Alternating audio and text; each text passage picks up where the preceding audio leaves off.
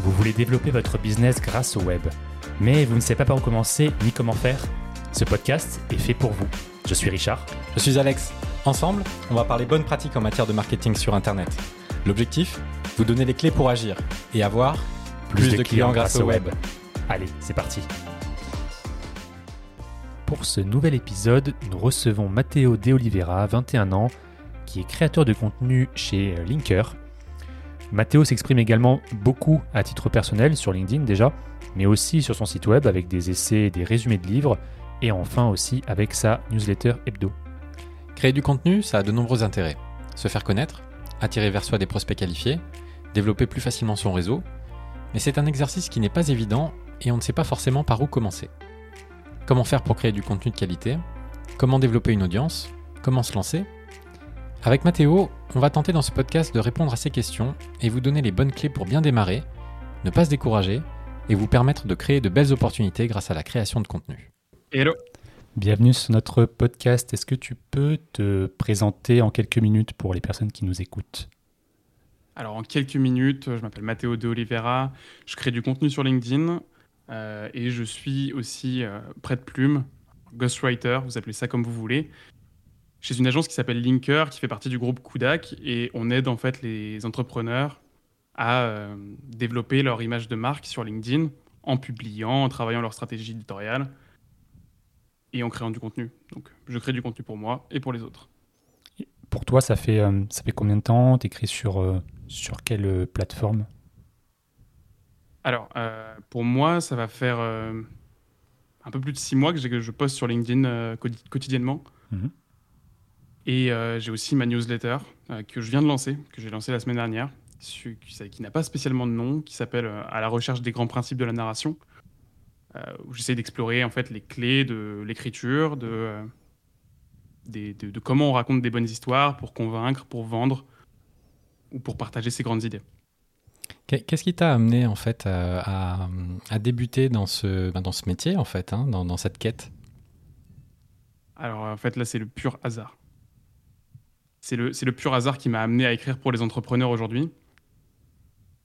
Moi je, je, découvre une passion pour l'écriture euh, très jeune, que je perds avec le temps, qui revient, qui repart. Et à un moment je me dis, est-ce que tu as envie de rester un amateur ou est-ce que tu veux passer pro? Et pour passer pro, je commence à écrire tous les jours. Ça, c'est en janvier de cette année. Un matin, euh, autour du, presque du 1er janvier, comme une, bonne résolution, mais sans, sans, être une résolution consciente. Une révélation. Ouais, vraiment. C'est euh, quelque chose d'assez euh, indescriptible. Je me mets tous les matins à écrire un article de blog de 500 mots sur le modèle de Seth Godin. Seth Godin, ça fait 10 ans qu'il publie un article de blog tous les matins d'une durée variable. Hmm.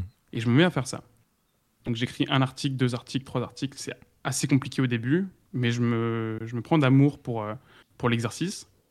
Et je fais 60 jours comme ça à publier un article euh, d'environ 500 mots tous les matins.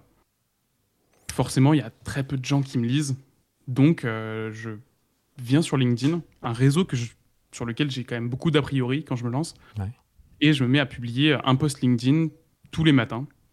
Pareil que pour les blogs. Et à ce moment-là, tu as T'as aucun objectif en particulier? C'est juste le plaisir de, rédiger du contenu, de, partager?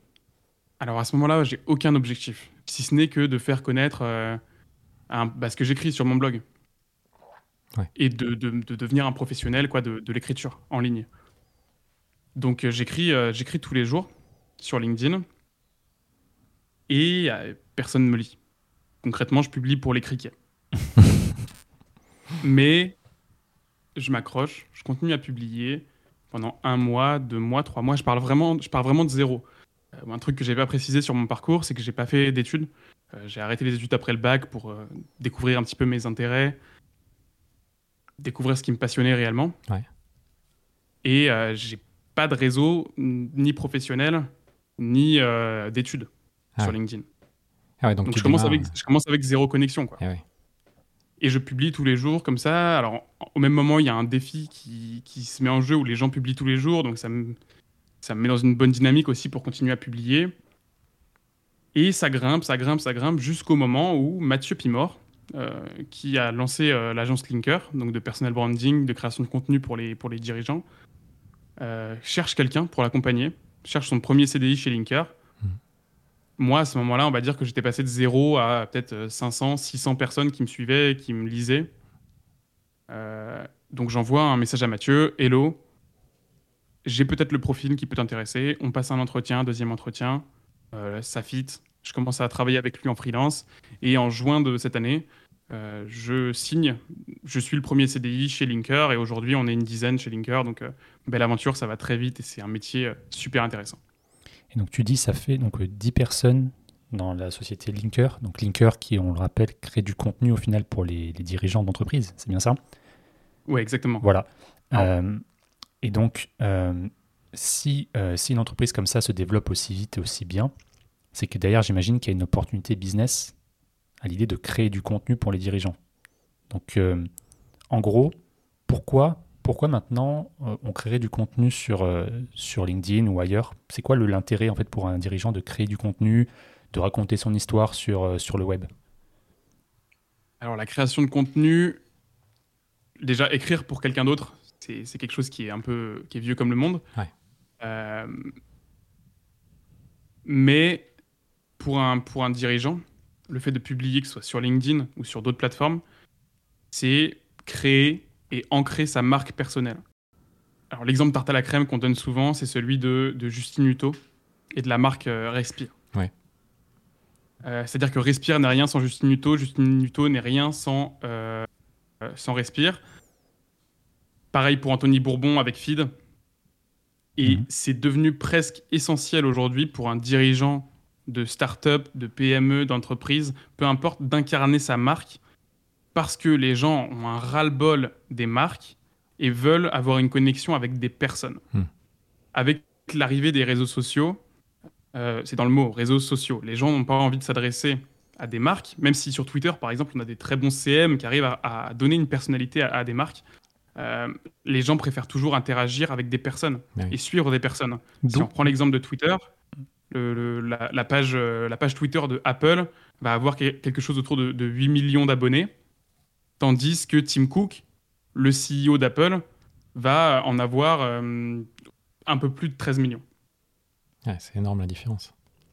Il y a une vraie différence entre la marque et la marque personnelle d'une personne. tu, parles, tu parles de ras-le-bol, c'est comme assez, euh, assez fort. Pourquoi, selon toi, il y a un ras-le-bol comme ça de, des personnes pour des, pour des marques? Est-ce que c'est le Alors- fait d'avoir été trop peut-être euh, exposé à de la publicité?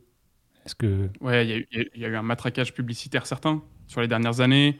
Euh, Il y a une certaine tendance aussi des, des gens à se méfier des discours des marques. Hmm. Si on prend l'exemple par exemple du greenwashing, combien de marques se sont faites euh, épin- épingler parce qu'elles avaient des prétentions écologiques qu'elles ne tenaient pas en réalité? Et les, les gens sont méfiants des marques. Les gens sont méfiants des marques et à, on, on peut pas les, on peut pas reprocher, on peut pas reprocher aux gens d'être méfiants des marques. Il y a eu beaucoup de scandales euh, au fil des années. Euh, donc, les, les- en fait, c'est, je pense que là, on, on rentre dans un sujet presque anthropologique. Ouais. Qu'est-ce que, parce que la, la marque n'a pas de visage, justement. La marque n'est pas, n'est pas humaine. Euh, Ah, il y a peut-être un souci de comment dire de, de rétablir un petit peu la responsabilité, effectivement, associée justement à, donc à une entité qui est en face. Peut-être que les gens, euh, je sais pas ce que, ce que- je sais pas ce que tu en penses, Mathéo. Peut-être que ouais, cher- justement voilà ce côté un petit peu plus. Je, je réponds de mes actes en fait. c'est ça. Il y a un souci d'incarnation. Quand on a une personne qui incarne sa marque, elle est le visage de sa marque et il y a, elle est responsable de sa marque. Ouais. Donc, s'il y a un problème, on sait, on sait qui l'incarne et qui est responsable. Et ça, je pense, répond aussi à une vision commune qu'on a des marques. Avec, euh, voilà, l'exemple qu'on a tous en tête, c'est celui de la World Company dans, euh, dans les Guignols de l'info. Euh, Monsieur, Monsieur Sylvestre, Hmm. ce, ce genre de personnage-là, ou ceux, par exemple, de la série Mister, Mister Robot, où on va avoir des conseils de personnes dans l'ombre invisible qui manipulent et qui tirent les ficelles. Ouais. Et ben, le fait d'avoir une marque qui est incarnée par une personne la rend plus humaine. Et je rappelle les trois, princi- enfin, les trois grandes choses qu'il vous faut pour vendre, c'est que les gens vous connaissent, les gens euh, vous aient confiance en vous, et les gens vous aiment, vous apprécient. Et le personal branding, c'est une opportunité énorme pour que les gens vous apprécient. et pour que les gens vous croient aussi. Euh, et créer du contenu, c'est une manière pour que les gens vous, vous, vous connaissent déjà. On travaille sur ces trois points-là en faisant, en faisant du, du, du personal branding. C'est vrai que quand on y réfléchit euh, au quotidien, souvent on est voilà, on a l'habitude de travailler avec certaines personnes. On travaille avec des humains, on travaille pas très souvent avec des entités euh, justement qui n'existent pas vraiment. Et euh, il y a peut-être ce côté-là, effectivement, où on cherche, on cherche à évaluer finalement peut-être par le, par cette création de contenu un petit peu qui est la personne qui est en face et ça permet peut-être de s'approprier un petit peu plus par avance justement ce, ce sentiment. Moi, il y, y, a quelque chose, il euh, y a une idée que je trouve assez intéressante, c'est celle de ne pas créer sous pseudonyme. Il y a beaucoup de gens, quand ils se lancent euh, en freelance, par exemple, qui vont se poser la question est-ce que je prends un nom de marque ou est-ce que je travaille en mon nom propre Hmm. Hmm. Et moi, là-dessus, j'ai envie de dire travaillez en votre nom propre. Si vous travaillez pour votre nom, votre nom travaillera pour vous. C'est un proverbe, euh, c'est un proverbe tunisien qui est tr- très vrai. Parce que vous construisez une réputation qui, qui- qui vous suivra toute votre vie. Et c'est aussi un moyen de faire du bon travail, parce que si vous savez que votre réputation, elle va vous suivre toute votre vie, bah forcément, vous allez faire le meilleur travail que vous, que vous pouvez. Vous n'allez pas, euh, vous allez, vous allez pas euh, risquer votre réputation. Et c'est important ce retour de la, de la réputation et d'une certaine notion d'honneur, je pense, Mm. euh, pour créer de la confiance auprès de son public ou auprès de, de ses clients. Oui, on peut pas se cacher d'ailleurs une, une marque au final. Dans son discours, dans, la, dans ce qu'on raconte en fait. On peut pas juste dire bah, c'est l'entreprise, c'est le nom de l'entreprise. Là, c'est euh, notre responsabilité. Ce qu'on ce qu'on dit nous, nous suit en fait, surtout sur Internet de nos jours où tout est, euh, tout est en ligne euh, pour quasiment l'éternité. quoi. Exactement. Je rebondis sur, un, donc sur, ce, sur ce qu'on vient de dire. Euh, tu nous as parlé en off d'un d'un mot qui est pour moi important. Tu parlais de parasocial. Et on disait notamment euh, que le fait de créer du contenu, par exemple, ça peut être sur YouTube, ça peut être sur euh, LinkedIn, quelque part, on, a l'impression de connaître la personne sans l'avoir déjà rencontrée. Et du coup, ça peut faciliter aussi les, échanges professionnels, euh, éventuellement les, partenariats, la prospection, ce genre de choses. Qu'est-ce que, tu penses de, ce, de ce parasocial, justement? Est-ce que toi, tu le ressens? Est-ce que toi, que tu as un point de vue à ce sujet? Alors, il y, a- deux éléments, deux éléments int- intéressants. Alors, le premier, c'est effectivement la relation parasociale. Qu'est-ce que la relation parasociale C'est quand on a l'impression de connaître des gens parce qu'on a été exposé à leur contenu ou à leurs idées, mais qu'on ne les connaît pas, mais que eux ne nous connaissent pas. Mhm. La relation ne va que dans un sens. Euh, typiquement, c'est la relation que va avoir un fan avec son artiste favori. C'est une relation parasociale. Mhm. Quelqu'un qui va être fan de, de- de Johnny Hallyday va avoir l'impression de le connaître, d'avoir parce qu'il a fait partie de sa vie. Pourtant, euh, Johnny Hallyday, lui, euh, n'a- n'avait pas euh, vécu avec cette personne-là. Ça, c'est la, relation parasociale. Et il y a un deuxième point qui est euh, intéressant, c'est l'effet de simple exposition, euh, le biais de Zajonc, du nom de, Robert Zajonc, euh, qui explique que plus on est exposé au visage d'une personne, plus on va avoir tendance à éprouver de la sympathie pour lui ou pour elle. Typiquement, si je publie tous les jours et que tous les jours vous voyez mon visage dans votre feed, vous, allez primo avoir l'effet parasocial, l'impression de me connaître, tandis que moi je ne vous connais pas spécialement. Et deuxièmement, euh, vous allez être victime de, l'effet de, de simple exposition. C'est-à-dire que vous allez me voir une fois, deux fois, trois fois, quatre fois, cinq fois, et vous allez naturellement m'a- m'apprécier. Là, c'est tou- toujours pareil. Si je publie du contenu qui me fait paraître pour quelqu'un de détestable, euh, vous n'allez pas m'aimer, mais vous avez compris le principe. Et ça rejoint d'ailleurs euh, ce qu'on dit en règle générale dans le marketing, c'est-à-dire que il faut au moins, voilà, en moyenne, 7, on va dire, euh, affichages, L'exposition exposition, en fait, avant de, avant d'acheter un produit. Donc cette exposition avec sa marque auprès de sa cible. Donc ça rejoint un petit peu ce que tu dis à ce niveau-là, c'est-à-dire que plus on est exposé, plus on, on entend le message derrière. Et après, il y a peut-être aussi un biais de, bah, si je le vois souvent, si je le vois de partout, c'est qu'il y a, il y a une raison, quoi. Oui, aussi. Aussi, on accorde. Enfin, là, c'est pareil, on, on agit encore sur le, le côté trust. Mais quand on voit quelqu'un apparaître souvent, publier souvent des choses intéressantes, ben, on travaille forcément cette, euh, cette confiance naturelle. On va avoir plus confiance en quelqu'un qui s'expose, qui montre son travail, qu'en quelqu'un qui reste dans l'ombre, dont on n'a jamais entendu parler, qu'on n'a jamais vu. Hmm. Typiquement, si vous publiez du contenu, peu importe la forme, euh, les, gens vont avoir aussi un, un, icebreaker, une manière de prendre contact avec vous. Ah mm. tiens, j'ai vu ce que tu faisais, ça m'a semblé intéressant, je viens de voir, je viens t'en parler. Et peut-être qu'on travaille ensemble. Ça, c'est quelque chose à pas négliger aussi. C'est qu'on ne pourra pas vous découvrir si vous ne publiez pas, si vous ne créez pas, si vous n'apparaissez pas. C'est l'équivalent physique de participer à des événements ou à un BNI ou à une association de, quartier ou de village pour une PME. finalement, c'est un petit peu comme si on avait en face de soi une personne très avenante qui venait vers nous et justement, voilà, qui nous parle un petit peu et, qui, euh, qui, nous sort de, la timidité quelque part quand, on n'ose pas euh, justement aller vers les autres. Et là, ça se fait donc par le biais de, de contenu qui, qui apparaît sur un feed quelque part. Oui, exactement. Et alors, c'est intéressant, on parle de timidité. Mais pour les gens qui détestent la prospection, la création de contenu, c'est une vraie aubaine. Hmm. Parce que ça permet juste de partager ce qu'on sait, partager des moments de sa journée, son expertise, et euh, prospecter à l'échelle, at scale. Hmm. Parce qu'il n'y a, pas, a plus à aller voir une personne par une personne. On peut envoyer du contenu tous les jours. Plein de gens vont le voir et eux, ensuite, vont, vont venir vous voir. Là, c'est la différence fondamentale entre euh, outbound marketing et inbound marketing.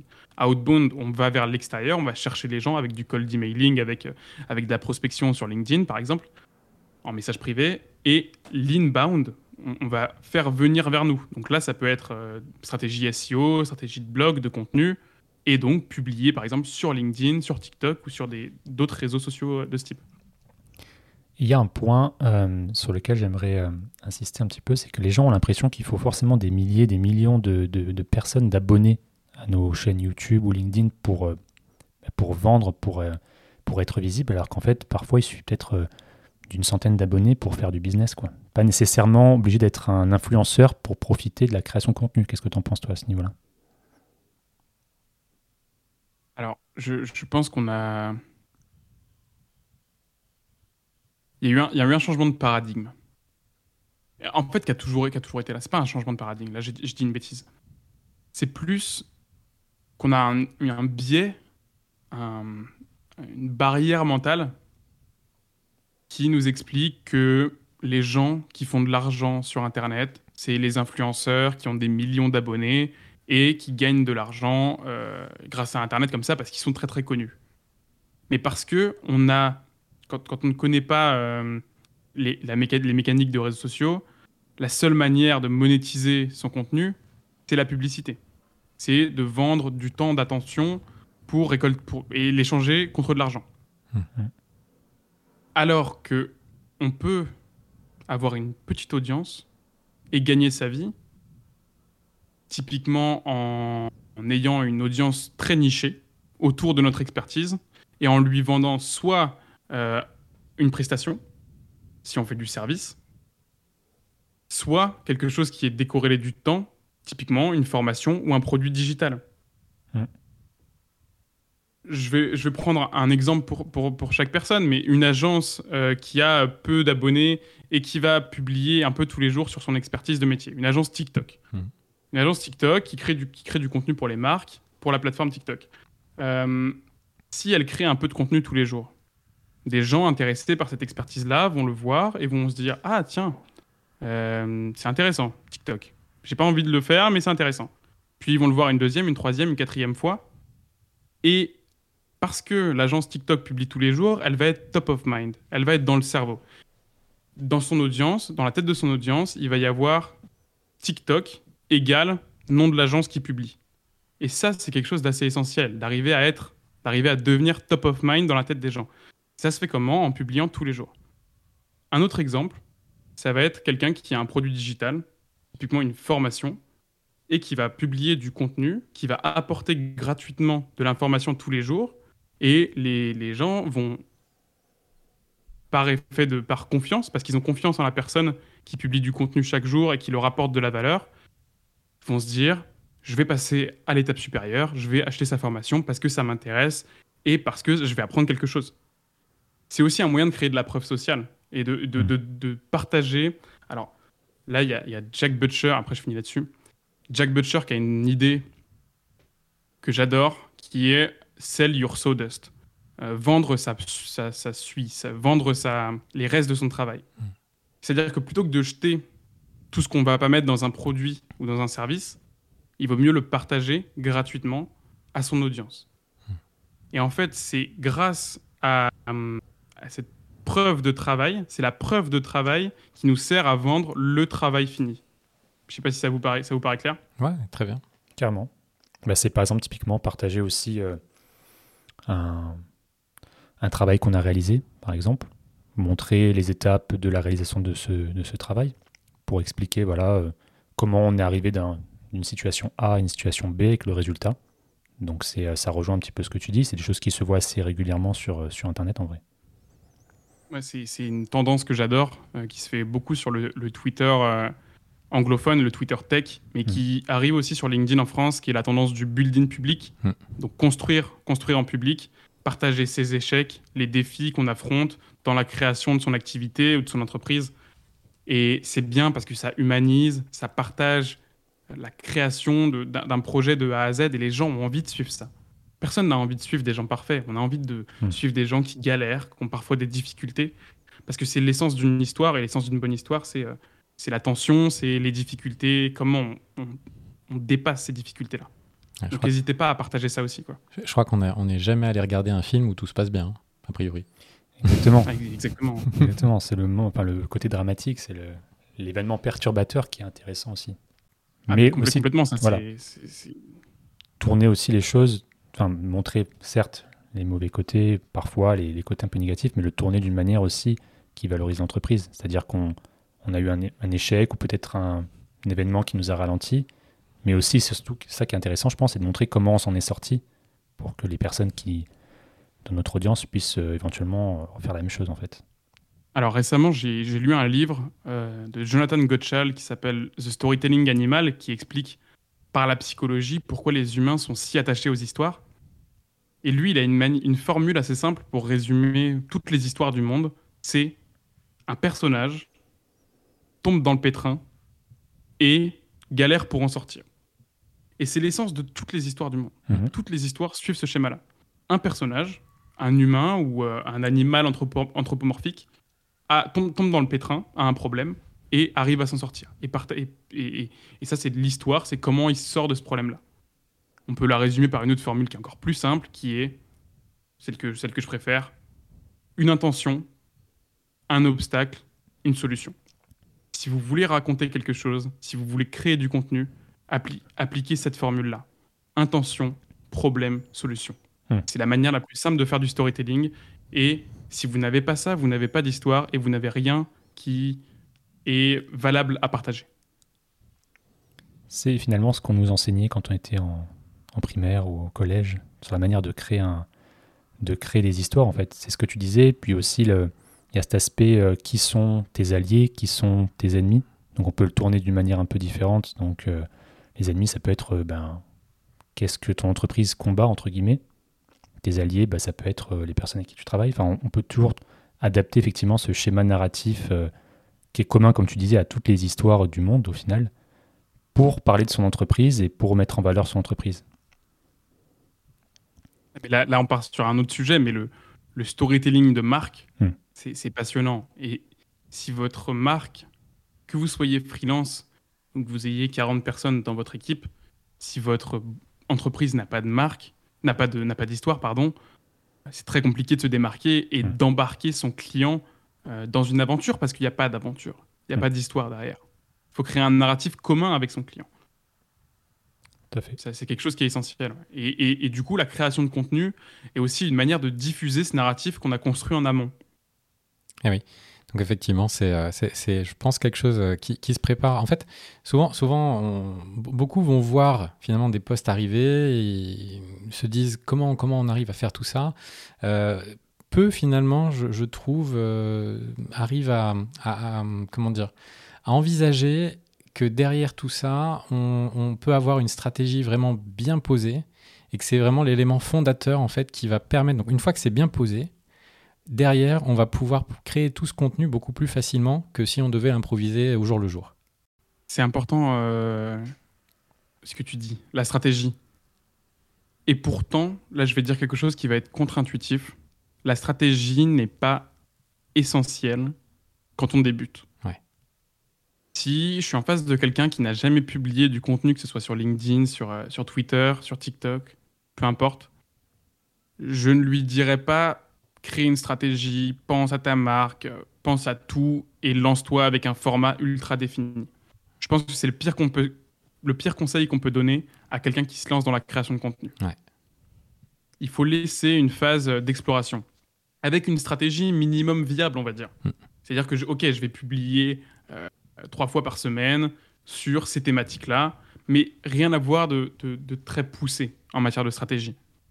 Par contre, au bout de- d'un mois, deux mois, qu'on s'est fait la main, qu'on est tombé amoureux du processus et euh, qu'on a une idée de, de qu'est-ce qu'on a envie de créer, là, c'est vraiment le moment pour blinder sa stratégie, définir son histoire. Nous, c'est un exercice qu'on fait avec nos clients chez, chez Linker, c'est la définition du- de la backstory. Hmm. Donc, euh, qui est la personne, qu'est-ce qu'elle a fait avant, qui sont ses ennemis, qui sont ses alliés.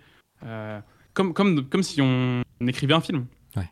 C'est un travail de stratégie à faire, mais si la personne là qui nous écoute n'a jamais créé du contenu, le meilleur conseil que je peux donner, c'est lance-toi, prends une plateforme, la plateforme qui t'attire le plus, et juste crée quelque chose en rapport avec ta thématique, en rapport avec ta passion. Euh, fais quelque chose qui te fait kiffer. Ouais. Détermine un temps. Je vais le faire toutes les semaines, euh, deux fois, trois fois par semaine. Et une fois que tu as pris l'habitude, une fois que tu kiffes le faire, là tu définis ta stratégie et après tu peux tout exploser. Mais il faut d'ab- faut d'abord avoir ce moment de découverte. Je pense que c'est primordial pour toute personne qui se lance dans la création de contenu. On va, on va revenir là-dessus. On va parler justement concrètement de conseils pratiques euh, d'ici quelques minutes pour bah, justement les personnes qui débutent ou les personnes qui sont un peu en difficulté. bah, Qu'est-ce qu'on va mettre en place Avant ça, j'ai une petite question pour toi. Est-ce que euh, n'importe quel entrepreneur, n'importe quelle entreprise a, a intérêt finalement à créer du contenu? Est-ce que c'est vraiment pour tout le monde ou est-ce que au contraire, il y a bah, certaines, peut-être certaines, certains secteurs d'activité qui n'ont pas vraiment besoin? Quel est ton avis à- à ce sujet-là? Je pense que tout le monde n'a pas besoin de créer du contenu. Et surtout, si vous n'aimez pas le faire, s'il n'y a personne dans votre équipe qui, qui aime le faire ou s'il n'y a vraiment aucun intérêt par rapport à votre marché, ne le faites pas. Hmm. Enfin, il y a d'autres manières de faire de l'acquisition, il y a d'autres manières de faire parler de sa marque. Si vous avez une entreprise qui, euh, qui, qui roule bien et qui fabrique, je sais pas moi, des, des écrous, peut-être que c'est pas nécessaire de créer du contenu autour de la fabrication des écrous. Hmm. Peut-être. Après, euh, là, là euh, je suis personne pour juger. Si vous avez une boîte qui fabrique des écrous et que vous avez un concept super intéressant, qu'il y a des, il y a des, des méthodes de fabrication qui sont passionnantes, allez-y, créez du contenu. Mais effectivement, il y a des marques qui vont, pour, pour qui ça va être obligatoire de créer du contenu. Typiquement, les, les- dirigeants de DNVB, donc de marques e-commerce, euh, qui, qui ont un produit à vendre, bah là, avoir un, personal, avoir un CEO qui a un personal branding et euh, qui va créer du contenu, c'est presque essentiel. Alors que pour, des, pour, des, pour un plombier, par exemple, Hmm. ça, peut, ça peut être intéressant. Ça peut être très intéressant ensuite si on veut développer sa niche, si on veut développer autre chose, des, des formations ou un produit particulier. Moi, il y, a- il y a un exemple que je trouve dingue. Euh, c'est c'est sur YouTube, je ne sais pas si vous connaissez le chef Michel Dumas. Ça ne me parle pas. Moi non plus. Ça vous parle pas? Non. C'est un chef cuisinier qui avait un, un petit resto, qui s'est mis pendant le confinement à créer du contenu tous les jours, à faire des recettes. Ouais.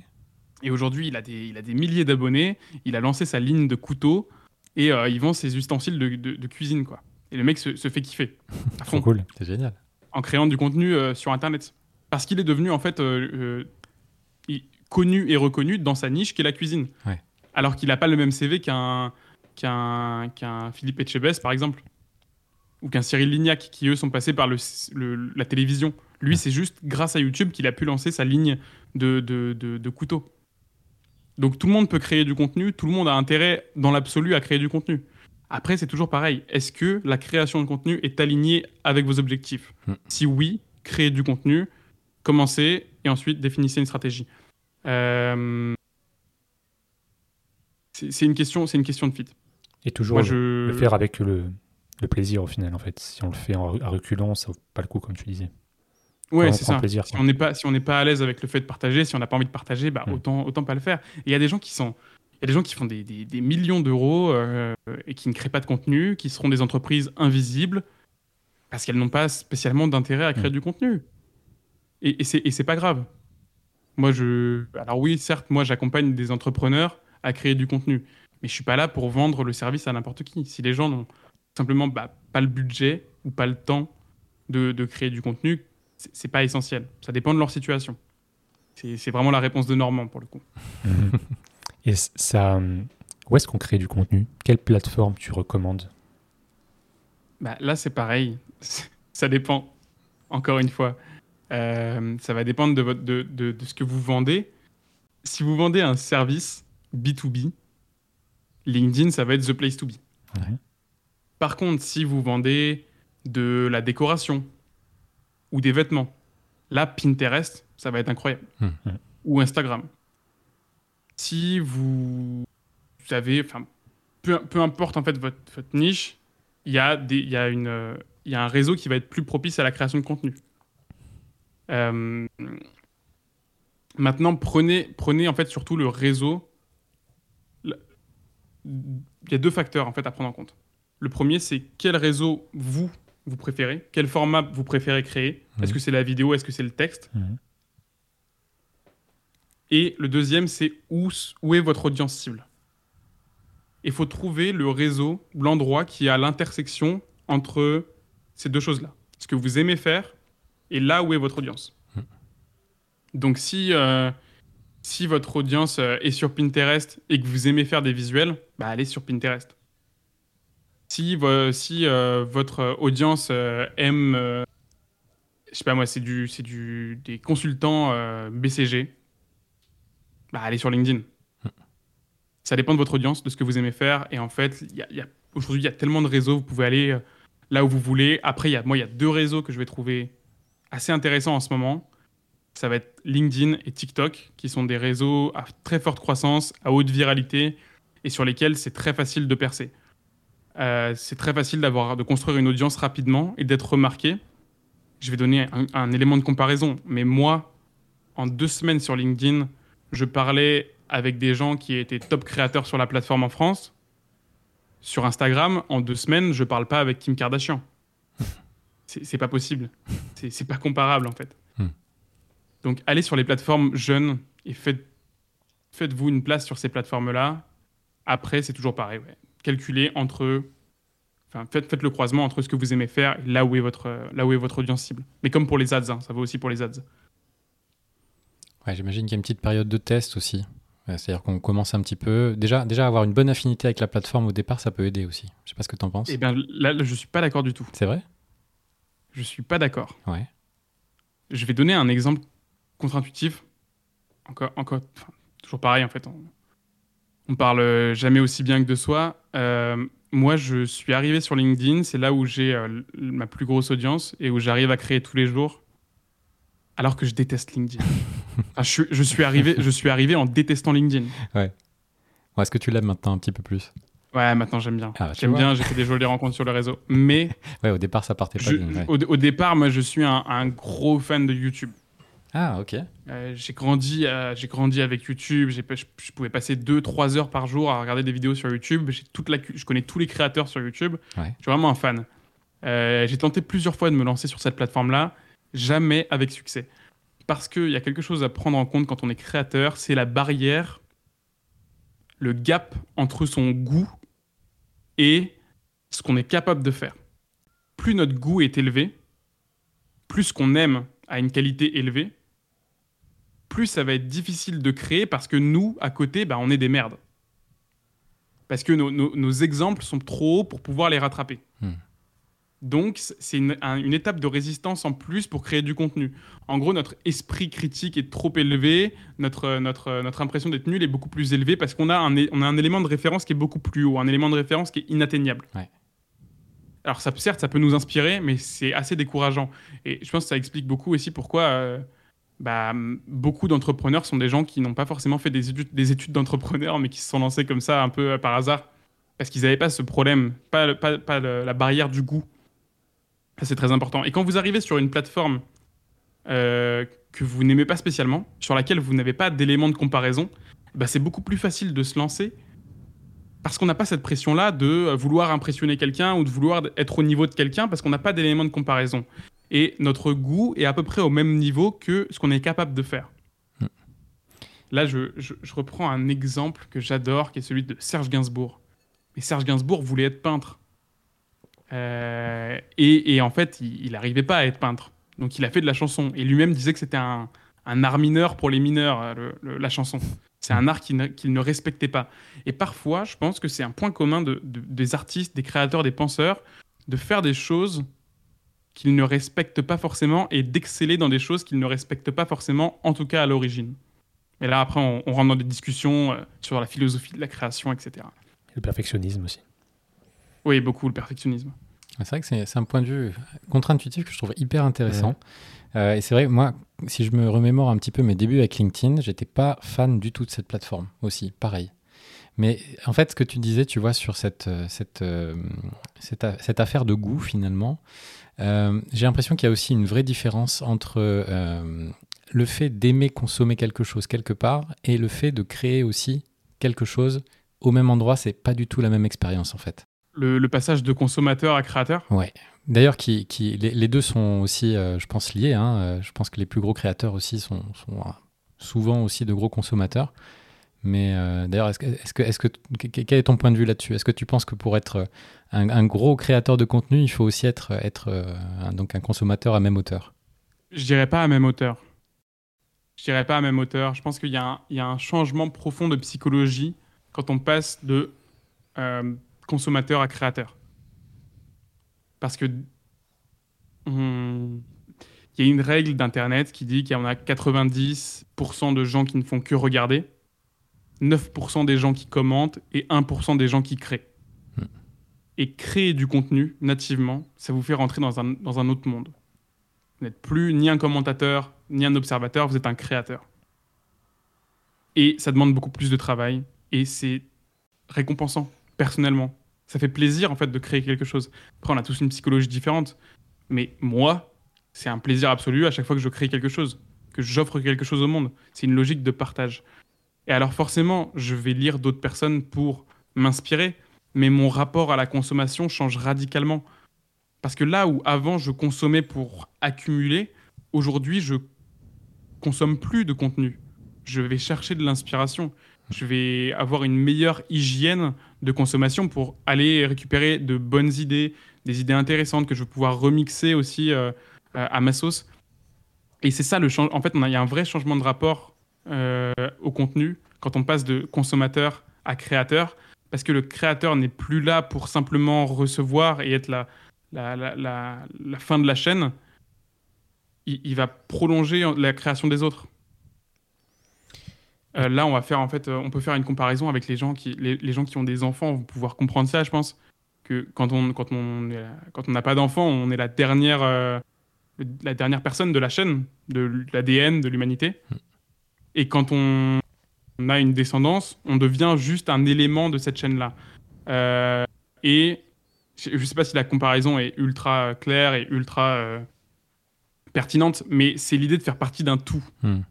Avoir une sorte, en fait, c'est là pareil, on part sur de la philosophie, mais créer du contenu, c'est une espèce de logique d'individuation où en fait on devient un espèce d'élément dans une grande chaîne de plein de créateurs et de tout ce qui existe sur Internet. On devient un point sur la carte. Hmm. Et ça, c'est passionnant. Ouais, en fait, tu, tu rentres dans le système global créatif ouais. et tu n'es plus un point, un, un terminal, en fait, quelque part. Ouais, C'est ça, tu n'es plus un terminal, mais tu deviens un, un- un point de réseau. Ouais. Il y a des gens qui vont graviter autour de toi, les gens qui t'inspirent, les gens que tu vas inspirer. Tu n'es plus le point final, tu n'es plus le. tu- ouais, tu, tu- tu n'es plus, euh, comme tu dis, le terminal. Tu es un répéteur. Hmm. Tu deviens un répéteur. Un média, au final. Un média, c'est ça, tu es un solo média. Est-ce que cette philosophie, tu l'as aussi quand tu crées du contenu pour les autres? Que ce soit dans euh, la recherche de sujets, donc bah, voir aussi, je suppose que tu parles beaucoup avec tes clients euh, chez Linker pour savoir quel sujet aborder.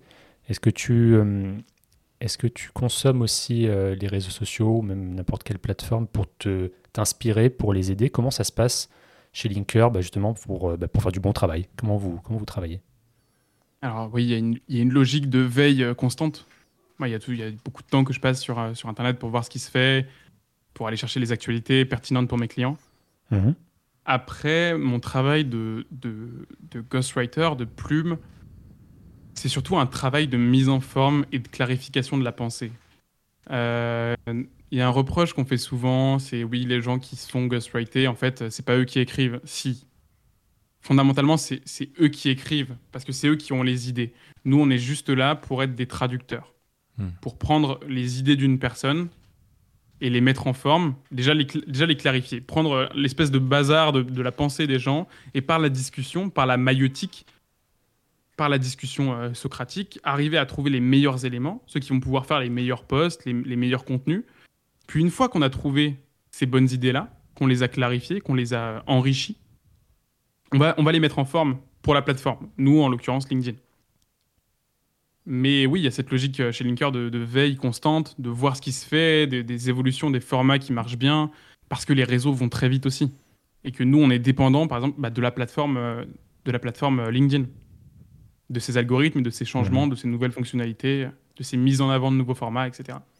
Oui, donc au final, tu récupères l'essence du, du sujet sur lequel le dirigeant veut se positionner. Et en fait, tu, en gros, tu reformates le message pour qu'il soit intelligible ou en tout cas qu'il soit adapté euh, au réseau euh, particulier, finalement. Ouais, exactement. Très, très simplement, nous, on part de, de notre ligne édito, de notre stratégie qu'on a fixée en amont. Mhm. Et par la discussion, on va trouver des idées. Ah, tiens, ça pourrait être bien de parler de ça. Il y a telle actualité qui est arrivée en ce moment. On prépare une levée, on prépare telle ou telle chose. Ah, j'ai pensé à ça sous la douche. Ok, est-ce que tu peux m'en dire plus? Mhm. Et on discute et on arrive avec la discussion dans un processus très simple, en fait, très, euh, très naturel, à arriver à des bonnes idées, à des formats. Et après, nous, on fait le travail en backstage pour fournir les, meilleurs posts possibles. Mais euh, il il y a une image que Ma- Mathieu, du coup, fonda- fondateur Linker, euh, utilise, que je trouve assez vrai. C'est que plutôt que d'être un prestataire de service en face à face, on se met vraiment du même côté et on regarde le, on regarde le, monde avec, euh, avec la personne qu'on accompagne. Il y a vraiment cette logique d'accompagnement euh, sur la création de contenu. Ouais, J'ai une petite question technique. Euh, pour ce qui est des commentaires, euh, est-ce que vous faites aussi les commentaires ou vous vous occupez vraiment que du post? En fait, vous êtes- Est-ce que vous faites du community management en fait, quelque part en plus du ghostwriting ou est-ce que c'est uniquement la rédaction de post? Alors nous, aujourd'hui, chez Linker, on a quatre offres. On a le ghostwriting qui va être l'écriture pure, donc qui comprend en fait les sessions de discussion, de stratégie et euh, de, de création, rédaction des posts. On va avoir une partie qui va s'occuper du CM, donc répondre aux commentaires, interagir, etc., ce qui est euh, quelque chose de fondamental hein, sur euh, LinkedIn et sur tout autre euh, réseau social. Ouais. On va avoir une troisième partie qui va être euh, le coaching. Donc là, ça va être pour les gens qui veulent créer eux-mêmes, mais qui n'ont pas forcément toutes les clés, ou qui ont certains blocages, certains freins à la publication, et qu'on va aider toutes les semaines à, avancer sur leur création de contenu. Et dernière offre, ça va être l'influence, où là, on va travailler avec des influenceurs, des gens qui sont déjà créateurs de contenu sur LinkedIn, et créer des campagnes d'influence pour les marques, pour euh, les, mettre en avant. Ouais, justement, je me demandais un petit peu euh, au, au niveau des, clients que vous accompagnez, est-ce que finalement il y a plus de, de gens qui aimeraient euh, écrire mais qui ne savent pas vraiment comment faire Ou est-ce que vous prenez aussi un petit peu euh, justement des gens qui écrivent beaucoup déjà quelque part et finalement vous les délestez un petit peu de leur travail euh, quel- que- Quelle est exactement votre, typologie de clientèle à ce niveau-là? Sincèrement, il y, a de- tout. Euh, moi, je vois dans, dans mon portefeuille de clients personnels, il y a des gens avec qui on va travailler ensemble. C'est-à-dire que sur les sessions d'accompagnement, je je vais écrire pour eux, mais ils vont aussi publier de leur côté et je vais les conseiller sur la stratégie à adopter et euh, sur euh, comment, comment on s'organise euh, pour avoir la meilleure stratégie possible Hmm. et les meilleurs résultats possibles aussi. Qu'est-ce que tu conseilles? J'imagine que ça, en plus, c'est un sujet qui est important dans ton travail. Qu'est-ce que tu conseilles? Quelles sont tes, les bases, en fait, que tu pourrais livrer à, à notre, à nos auditeurs pour te lancer, pour lancer efficacement? Ok, alors la là, création de contenu, en Euh, fait. Création de Moi, je vais parler de ce que je connais. Je vais parler principalement LinkedIn, Mhm. mais c'est des principes généraux que vous pouvez appliquer ailleurs. Primo, faites en sorte que votre profil soit en béton. Euh, une bonne photo de vous. Mhm. Une bonne bannière sur les plateformes avec bannière, Twitter, LinkedIn. euh, une description qui explique ce que vous faites. Donc, je, hum, hum, hum, euh, les, enfin, j'aide typiquement, j'aide les entrepreneurs à accomplir telle chose, j'aide les euh, mamans à, à, euh, gérer leur planning, peu importe. Mais exprimez votre proposition de valeur si vous avez quelque chose à vendre. Ça, c'est ça, c'est l'étape du profil. Ayez un profil qui soit séduisant avec un lien externe. Si vous avez un lien externe, ça peut être un site, ça peut être un produit digital ou quelque chose qui va ramener vers une newsletter, par exemple. Mhm. Deuxième étape, ça va être créer. Et là, ça dépend. Soit vous avez déjà commencé à créer, vous savez que vous aimez, et vous, vous, allez, vous partez sur une stratégie et vous publiez beaucoup, beaucoup. Soit vous vous challengez à publier toutes les semaines. Tous les, moi, ce que je conseille vraiment, c'est tous les jours. C'est de s'y mettre tous les jours pendant 30 jours pour vraiment prendre l'habitude et voir si on aime faire ça. Et une fois qu'on a créé, vient la. Donc on a fait le profil, on a créé, vient la, la troisième étape, c'est interagir. C'est faire partie du réseau. Hmm. Donc aller voir d'autres créateurs, se construire un petit peu. bah, C'est c'est un- c'est une, autre étape, mais se construire sa mafia. C'est quoi se construire sa mafia? C'est avoir une dizaine de personnes qui sont à peu près au, au- au même stade que nous, dans leur création, dans leur nombre d'abonnés, et euh, interagir avec eux, discuter avec eux, être présent dans, tout, dans leurs commentaires, dans leurs dans leurs likes, tous les jours. Et ces gens-là vont natu- naturellement en fait, euh, venir euh, interagir avec vous. Et avoir voilà, une dizaine de personnes avec qui vous interagissez, avec qui vous interagissez systématiquement. Et qui vous, avec qui vous allez grimper, avec qui vous allez monter. On monte jamais tout seul sur un réseau social. Et quatrième conseil, enfin quatrième étape, c'est l'endurance. C'est ce qui est le plus important en création de contenu. Ce n'est pas la qualité de ce que vous créez, la quantité de ce que vous créez. Le plus important, c'est pendant combien de temps vous le faites et est-ce que vous êtes capable de tenir sur la durée? Est-ce que vous êtes capable de publier pour les criquets pendant 2, 3, 4, 5, 6 mois et euh, jusqu'au moment où ça va percer ou ça va pas percer? Et de, de, de faire d'itérer, de continuer à publier jusqu'au moment où vous allez avoir des résultats intéressants. Ouais, alors justement, comment comment on tient le coup justement quand, euh, malgré tous les efforts qu'on met pour, euh, pour créer ce contenu-là, ce temps qu'on passe pendant des semaines, des mois, peut-être même plus, comment on tient quand on a toujours euh, deux likes, 100 vues sur, euh, sur son post? Toi déjà, est-ce que tu es passé par là? Est-ce que tu as eu cette phase-là de... Tu le disais un petit peu tout à l'heure d'ailleurs que tu as eu un peu cette période-là. Comment on fait pour tenir? Comment on fait pour se dire que, ça, va, ça va évoluer? Là, euh, sincèrement, c'est presque biblique, quoi. c'est euh, Jésus, les 40 jours dans le désert. Hmm. Euh, faut, faut tenir. faut tenir, faut continuer à publier. Et ce qui peut vous aider, ce qui aide le plus à ce moment-là, c'est avoir du soutien d'autres créateurs qui sont au même, au même, à la même étape. D'avoir un groupe de personnes qui, avec qui on se motive à publier. Mhm. Et surtout d'ancrer l'habitude. Et si l'habitude est ancrée, vous n'allez plus publier pour les résultats, mais vous allez publier parce que vous aimez créer. Et ça, c'est fondamental. Il faut changer la perception, le rapport qu'on a à la création. Ne pas créer pour un résultat, mais Mm. créer, tomber amoureux du processus. Mm. Ça, c'est- super important. Et si vous tombez pas amoureux du processus, ou si vous faites pas appel à un prestataire de service qui est amoureux du processus, votre création de contenu, elle sera plate et elle vous emmènera nulle part. Oui, et il y a aussi euh, la tentation d'utiliser certaines, certains hacks entre guillemets. Je pense notamment euh, au pod, je pense euh, à certains outils comme euh, Walaxy pour pas les citer. Euh, Qu'est-ce que tu penses de, de ça? Est-ce que c'est des outils qui sont euh, fiables? Est-ce que ça peut aider au début? Qu'est-ce que tu en penses? Les pods, c'est une question, c'est une question euh, compliquée. C'est quelque chose que je ne conseillerais pas. C'est un, les, les pods, c'est comme un produit dopant. Mhm. Si vous faites de la muscu, que vous voulez avoir des résultats plus rapidement, vous pouvez être tenté de prendre des stéroïdes. Vous allez avoir des résultats rapidement, mais dès le moment où vous allez arrêter de prendre des stéroïdes, bah, vous allez avoir des problèmes euh, euh, de santé. Plein de problèmes de santé, et en plus, vous n'aurez pas la fierté d'avoir accompli euh, le résultat personnellement. Et ça, et ça, reste, ça reste une drogue, ça reste un produit dopant. Ah oui, c'est ça. Les pods, c'est les pods, les pods, c'est la même chose. C'est la même chose que des stéroïdes.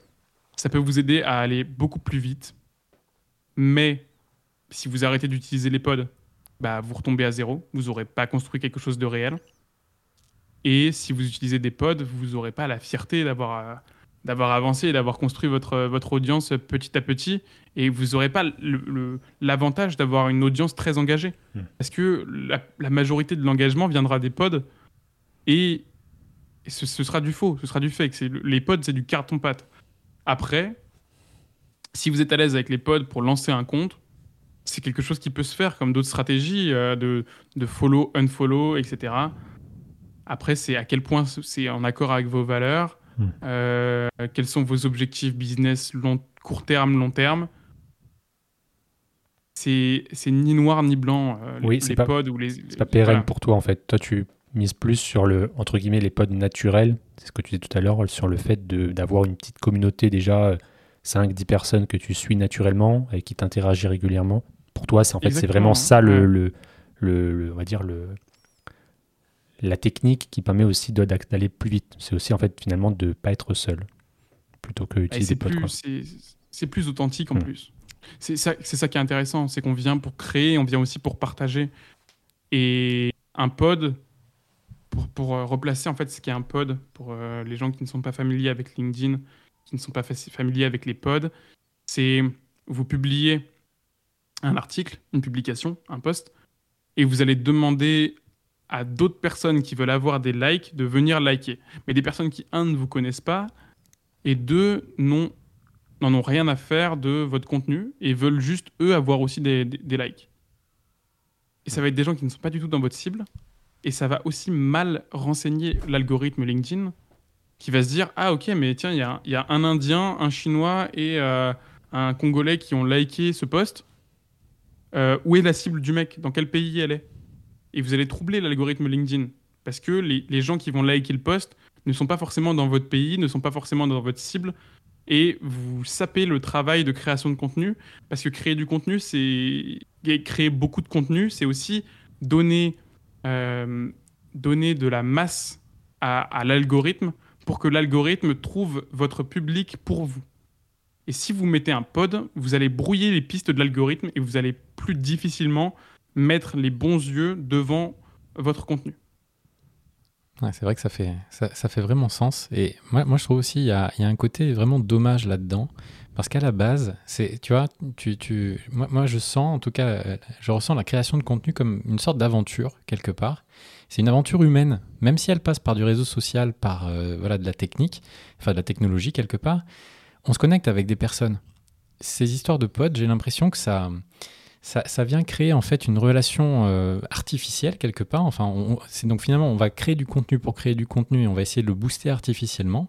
Alors qu'en fait, il y a une autre voie, et donc c'est celle que, tu suggères, et moi que je trouve vraiment beaucoup plus efficace et beaucoup plus intéressante d'un point de vue humain, c'est- en fait de se connecter avec des vraies personnes et faire connaissance avec des personnes grâce à l'algorithme qui bah, résonne un petit peu de la même manière. Et finalement, tu vois, moi ça me parle beaucoup parce que c'est un petit peu comme ça aussi que nous deux on s'est connus sur LinkedIn. Euh, parce que justement, bah, en fait, on, on- on- on s'est apprécié euh, l'un l'autre euh, poste après poste, en fait, et c'est un petit peu comme ça qu'on a fait connaissance. Complètement. Et j'ai. Là, en fait, c'est un peu l'argument ultime. C'est-à-dire que si vous ne créez pas du contenu pour avoir plus de clients, même si c'est un peu l'objectif de l'émission, mais euh, si vous ne créez pas de, de- de contenu pour avoir plus de clients sur Internet, créez du contenu pour rencontrer des gens Ouais. et rencontrer des gens qui sont dans le même état d'esprit que vous. Moi, hier encore, j'étais en appel avec quelqu'un que je connaissais absolument pas. On n'a pas le même âge, on vient pas du même endroit, et pourtant, on était en accord sur plein d'idées et on avait plein de choses à se partager. Et en un appel, en fait, on, a créé une vraie connexion parce que c'est une personne qui lit ce que je publie depuis assez longtemps. Et la création de contenu, c'est un phare. C'est-à-dire que vous mettez un- une lumière très haut dans le ciel et ça va attirer toutes les personnes qui pensent à peu près comme vous ou qui sont dans le même état d'esprit, qui ont envie de construire les mêmes choses, qui ont envie d'accomplir les mêmes choses.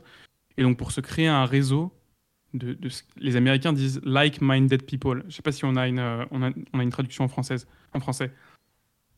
Et créer du contenu, ça permet d'attirer ces like-minded people et de construire son réseau avec des gens qui sont similaires en fait dans, le, dans leur modèle mentaux, dans leur manière de penser ou dans leurs objectifs. Et ça, c'est incroyable. Ouais, c'est vrai que c'est magique. Hein. ça, c'est ouais, ouais, ouais, fond- fondamentalement, c'est- c'est c'est c'est magique à quel point on peut faire des, des rencontres euh, grâce à Internet. C'est euh, c'est une- c'est assez révolutionnaire. Là, on part, euh, on part sur un autre sujet. Bah, D'ailleurs, c'est un sujet euh, aussi euh, en parallèle.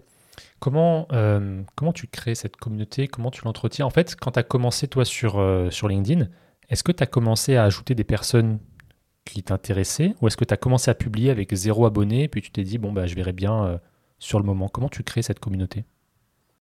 Tu crées. Alors, là, je vais donner un conseil. C'est pas forcément ce que j'ai fait. Parce que moi, j'ai mis beaucoup de temps à remplir la salle, à avoir mes premiers lecteurs. Ce que je vais conseiller, c'est d'aller suivre les gens qui sont déjà en place et qui vous intéressent, Mhm. d'interagir dans leurs commentaires, de, de ces gens qui publient déjà et qui vous intéressent, de discuter avec les gens qui sont eux aussi dans les commentaires ou dans les likes, de les ajouter, etc., de voir les profils euh, qui sont dans votre thématique, dans votre, dans votre réseau élargi. Euh, normalement, si vous, êtes, euh, si vous avez un profil classique, vous avez déjà des connexions qui datent des études supérieures ou de votre, travail. Donc ça peut faciliter en fait la, la création de connexions. Moi, je suis vraiment un cas particulier parce que je, commence, je suis parti de zéro, mais normalement, sur LinkedIn, vous partez pas de zéro. Sur les autres réseaux non plus. Euh, parler à vos, à vos amis, à votre famille, ça va déjà faire un petit peu de, de personnes qui vont pouvoir euh, grossir les rangs quoi, de la communauté. Et sinon, vous pouvez, il me semble que c'est Anthony, euh, Anthony Joran qui parle de storytelling sur LinkedIn. Hmm. Et lui, pendant un an, il n'a pas publié de contenu, il était juste dans les commentaires. Pendant un an, il était dans les commentaires d'un peu tout le monde et il a commencé à publier, et c'est un tueur lui en, en, en création de contenu sur Ouais. LinkedIn et en storytelling. Mais pendant un an, il faisait juste ça, il était en commentaire, il interagissait avec les gens, ce qui fait que dès qu'il s'est lancé, tout le monde le connaissait déjà. Ouais. Parce que tout le monde déjà, avait déjà vu sa tête dans les commentaires de quelqu'un. Ouais. Et ça, alors, ça, c'est une stratégie. C'est Thibault Louis, euh, qui est un des, un, des, un des meilleurs sur LinkedIn, qui donne, lui, le conseil de la, euh, ce qu'il appelle la stratégie Robin des Bois. C'est, euh, en gros, aller sur les posts des gens qui sont très connus et mettre des commentaires soit très drôles, soit avec beaucoup de valeur pour récupérer de la visibilité. Et aller dans les commentaires des gens qui sont pas connus pour leur donner cette visibilité-là. Donc en gros, sauver les posts des, gens qui n'ont pas beaucoup qui ont une petite audience et euh, aller récupérer l'audience des gens qui ont déjà une grosse audience. Et le fait d'ajouter des personnes euh, qui sont de potentiels prospects, finalement, c'est quelque chose aussi que tu peux recommander en parallèle ou pas du tout? Est-ce que tu vraiment tu fais attirer les gens euh, à toi sans, sans ajouter les, les- les personnes? Non, non, c'est quelque chose que je vais, que je vais recommander. hein. Utiliser même des outils. Alors, ça peut être compliqué parfois par rapport à, à l'algorithme LinkedIn. Il est un peu tatillon parfois euh, sur, les, sur les comptes et il a le strike facile, mais vous pouvez utiliser des outils comme Wallaxy par exemple pour prospecter euh, et aller chercher de nouvelles personnes pour faire grossir le- la communauté. Moi, ce que je vais conseiller aussi, c'est. Là, je parle encore de LinkedIn, mais c'est aussi applicable à, à Instagram, par exemple, c'est envoyer des, des DM, envoyer des messages privés pour créer des connexions. Hmm. Euh, si vous envoyez juste une invitation, les gens ne vous connaissent pas, ils n'ont jamais vu votre contenu, pourquoi est-ce qu'ils l'accepteraient?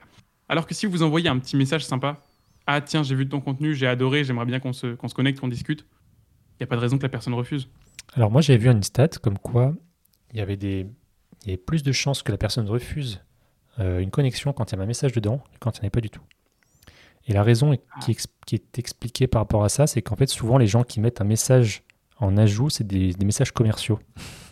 C'est des messages euh, Salut, euh, je m'appelle machin, on vend ci, on vend ça, est-ce que ça, vous intéresse de s'appeler?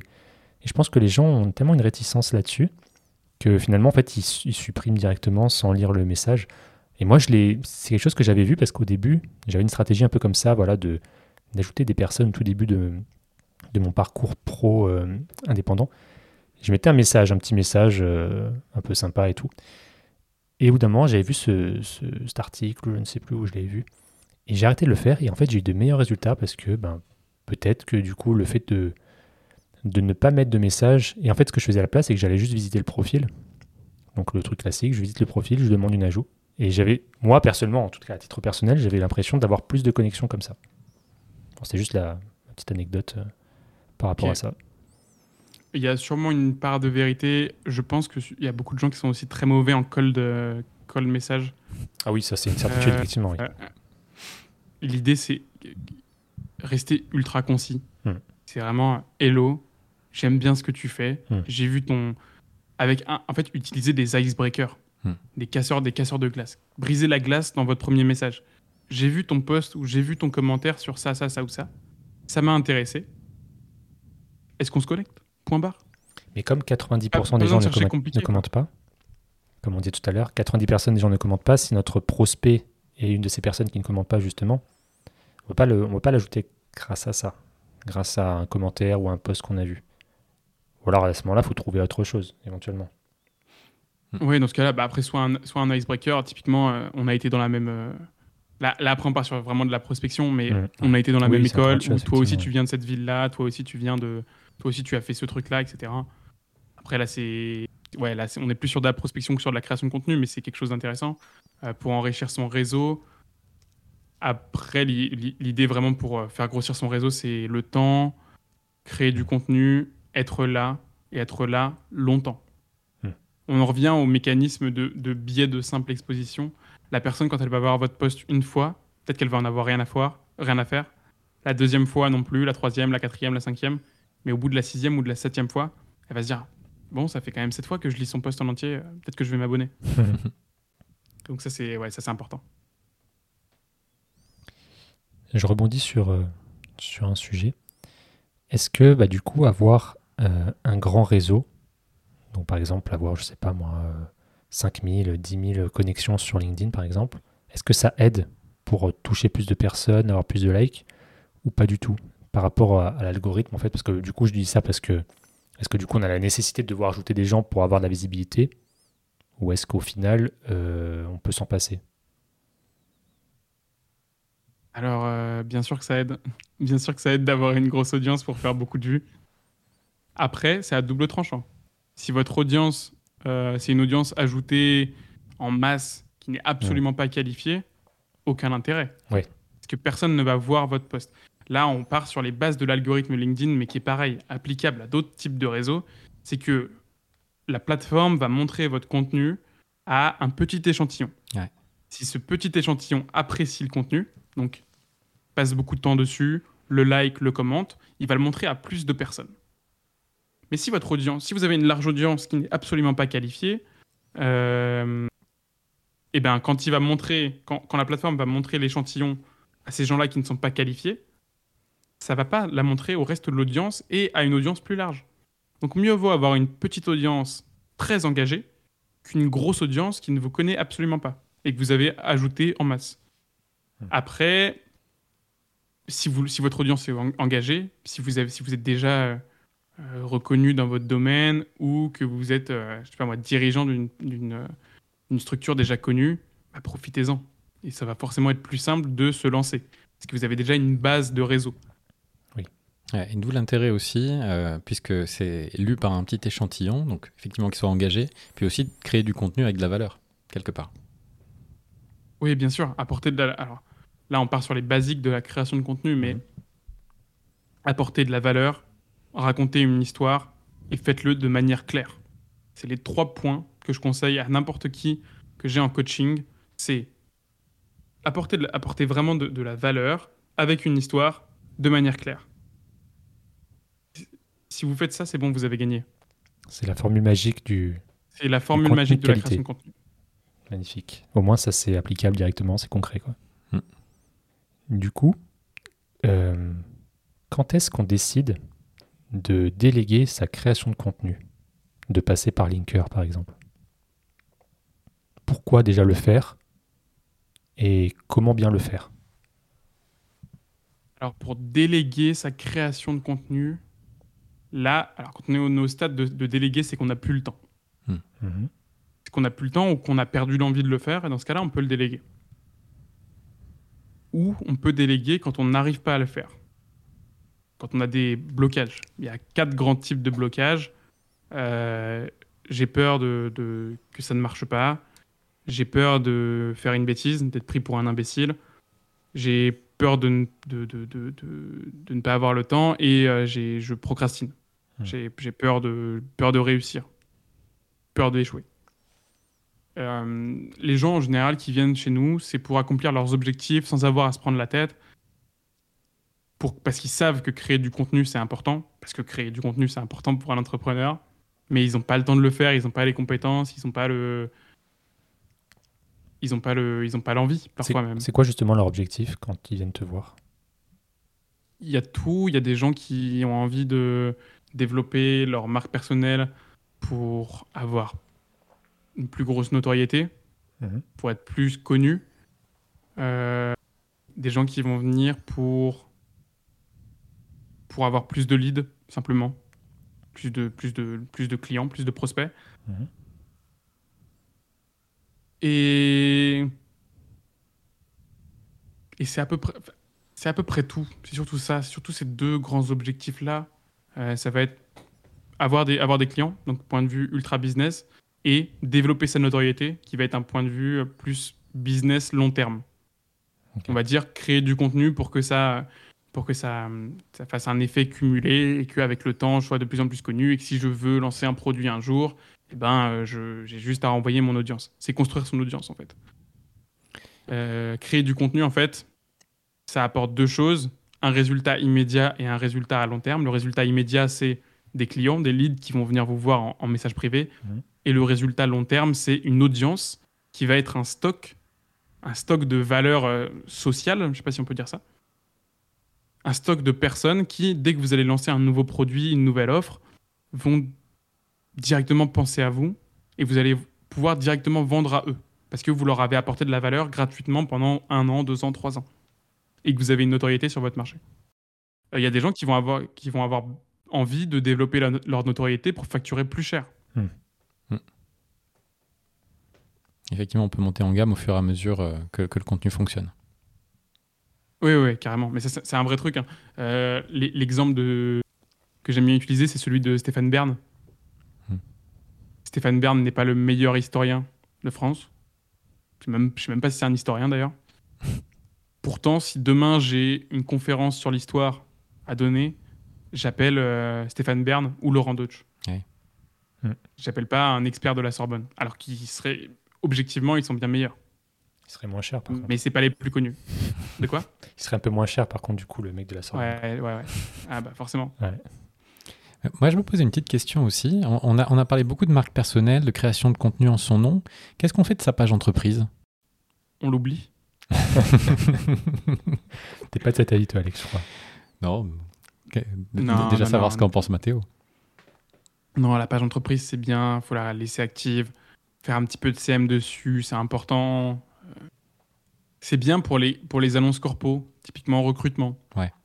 Euh, alors, pas forcément pour dire qu'on a un recrutement, mais pour dire qu'on a recruté quelqu'un, pour Hmm. faire travailler la marque, euh, la marque employeur. C'est bien pour les annonces, pour euh, quelque chose qui dépasse une personne, pour annoncer des gros événements de changement. Mais alors, la page entreprise, pour quelqu'un qui n'a pas une marque immense, avec plus de 100, 200 collaborateurs, sincèrement, c'est pas si important que ça. Je. Non, publiez pour vous-même avant de publier sur votre page entreprise. Ouais. Par contre, ce n'est pas parce que vous ne publiez pas sur la page entreprise que vous n'avez pas de page entreprise. Mm. Ça, c'est super important. Il faut que vous ayez votre page entreprise dans votre, euh, dans votre section euh, expérience, dans votre bio, pour que les gens puissent cliquer sur, sur votre page, tomber sur votre page et aller sur votre site, votre lead magnet, votre newsletter. Oui, c'est une vitrine en plus finalement. Un petit tremplin vers. euh, Une fenêtre, Vers une un tunnel. fenêtre de plus vers, Mm. euh, vers euh, ben, du contenu euh, ou vers son site quoi. Exactement. Il faut avoir une page entreprise, mais c'est pas nécessaire de publier sur la page entreprise. Il y a des gens qui le font, qui le font, qui le font bien même, qui vont publier des mèmes, des, des petits contenus Mm, courts mm. sur leur page entreprise. Ça peut être sympa, ça se fait. Mais c'est pas primordial. Vaut mieux publier pour soi. Et pour une raison, pour une raison simple, c'est que je l'ai dit en début de, en début de podcast, mais si vous travaillez pour votre nom, votre nom travaillera pour vous. c'est vrai pour vous, pas forcément pour votre marque. Parce que votre marque, euh, vous serez peut-être plus dedans dans euh, deux ans, trois ans, quatre ans. Mhm. Parce que vous en avez eu marre, parce que vous avez fait faillite, parce que peu importe, on- les raisons sont multiples. Mais par contre, la réputation que vous créez, l'audience que vous créez pour vous en votre nom, elle vous suivra toute votre vie et euh, selon les plateformes. Encore plus si vous avez une newsletter ou un blog pour Mhm. euh, vraiment centraliser votre audience. Pour finir, est-ce qu'il y a un sujet en particulier qu'on n'a pas forcément abordé, que tu aimerais, euh, que tu aimerais ajouter pour, pour conclure? Ou est-ce qu'on a été exhaustif? Ah, on n'a pas été exhaustif du tout. A- On va devoir te réinviter, a- Mathéo. hein. C'est un, ah ouais, non, mais c'est un sujet tellement large euh, entre le, le personal branding, le personal storytelling, euh, le, la marque, le marketing. On a, on, a, on a survolé plein de sujets. J'espère avoir donné des conseils à peu près actionnables. Carrément. Et, et non, non, c'est un sujet qui c'est très difficile d'en faire le tour. Il y a plein de gens que vous pouvez suivre sur LinkedIn ou sur d'autres plateformes euh, qui peuvent vous donner des conseils sur comment développer votre marque personnelle.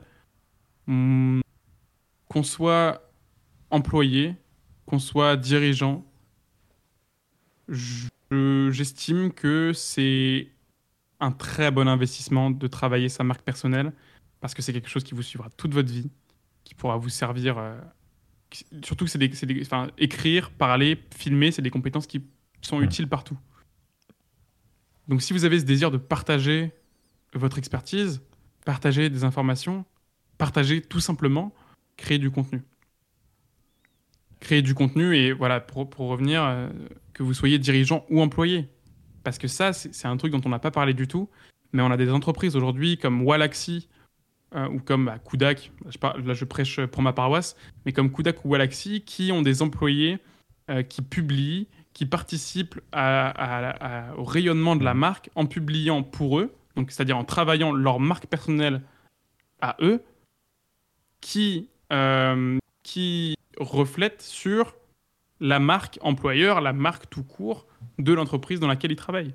Hmm. Donc si vous avez une boîte, faites la- ce qu'on appelle la stratégie Avengers. Euh, dites à vos employés, tiens, publie sur LinkedIn, encouragez-les à publier et, et, et, et- et encouragez cette culture du partage de l'information. Et est-ce que tu crois que ça peut venir directement des, employés eux-mêmes? Je sais que par exemple, j'ai une, ré- une discussion récemment là-dessus avec une personne qui travaille pour une entreprise et qui se dit euh, Moi, j'aimerais bien publier sur LinkedIn, mais quelque part, j'ai un petit peu peur de la réaction de ma direction par rapport à ça. Je ne sais pas comment ça va être perçu par mes collègues, comment ça va être perçu par mes supérieurs. Euh, co- comment tu penses qu'on peut, on, on peut arriver justement à débloquer un petit peu ça? Euh, est-ce que euh, est-ce qu'il faut prendre de l'initiative? Est-ce qu'il faut en discuter au sein de l'entreprise? Est-ce que toi, tu as des, des exemples en la matière? Les entreprises qui refusent que leurs employés publient sur LinkedIn sont stupides. Au moins, c'est clair. Ouais. Non, c'est très clair. Je veux dire, c'est de la publicité gratuite.